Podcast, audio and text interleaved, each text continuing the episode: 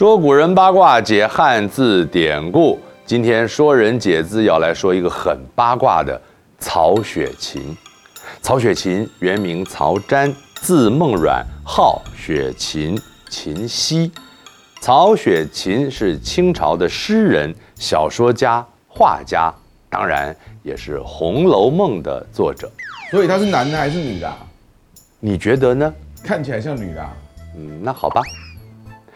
曹雪芹出身富户，曹家从他的曾祖父、祖父到父亲、叔父三代都由康熙皇帝钦点，担任江宁织造共六十五年，专门负责御用和官用的缎匹织造，同时也作为皇帝的耳目，上折报告各地的政治活动。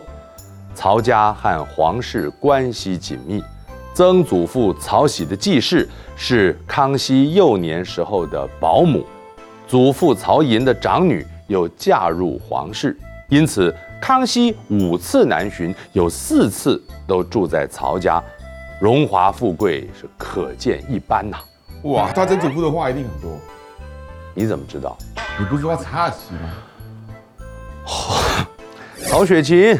自幼身处如此优渥的百年望族，受到良好的文化教养。祖父曹寅是著名的藏书家，同时也作诗、填词、写剧本。曹雪芹耳濡目染，很早便显现出他的才华，写作也擅长画画。他年轻的时候过着嗜酒不羁的生活，是个锦衣玉食的纨绔子弟呀、啊。然而，曹家其实是一代不如一代了。到了曹雪芹的父执辈管家的时候呢，奢侈的生活和排场造成的巨大亏空已经是难以填平，入不敷出。雍正即位后不久，曹家就因为犯事被抄家，家道衰落，当初的荣景不复。此后，曹雪芹的生活是大不如前。生活窘困，靠着教书换取收入。晚年搬到北京西郊的一个小山村，贫困潦倒，瓦灶绳床，喝酒还时常赊账，等到卖了画再还钱。如此处境之下，他把难以忘怀的幼年生活化作了写作素材，成为《红楼梦》的重要基础。然而，《红楼梦》还没有完成，曹雪芹便因为爱子夭折，悲伤过度，四十八岁就病逝了。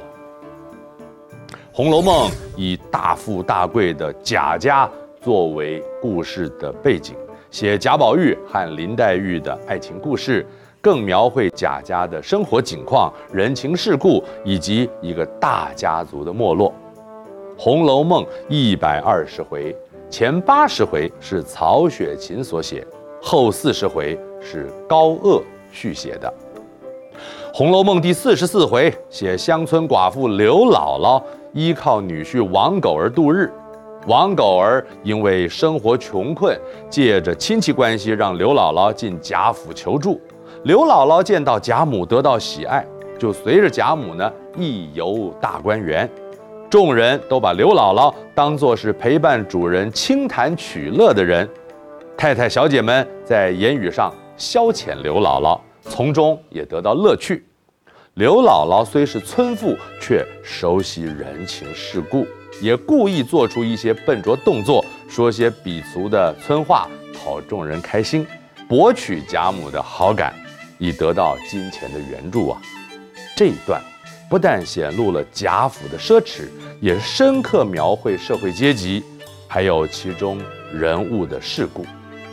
刘姥姥进大观园，就后来成为了谚语，比喻俗人对一切都感觉到新奇，或用来取笑别人，没见过世面。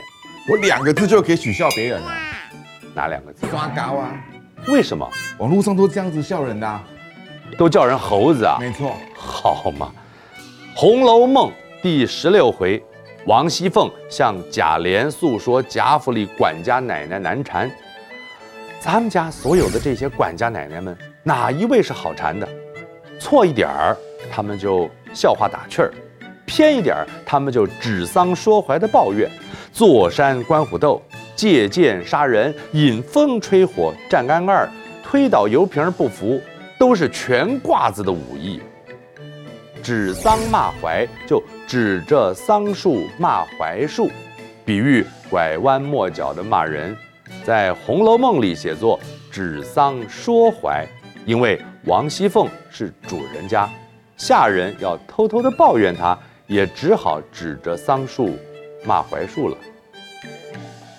《红楼梦》是中国古典章回小说的巅峰之作，具有高度文学艺术价值。书中也留下了许多值得推敲的谜团，于是自成了一门学问——红学。说人解字，我们下次再说。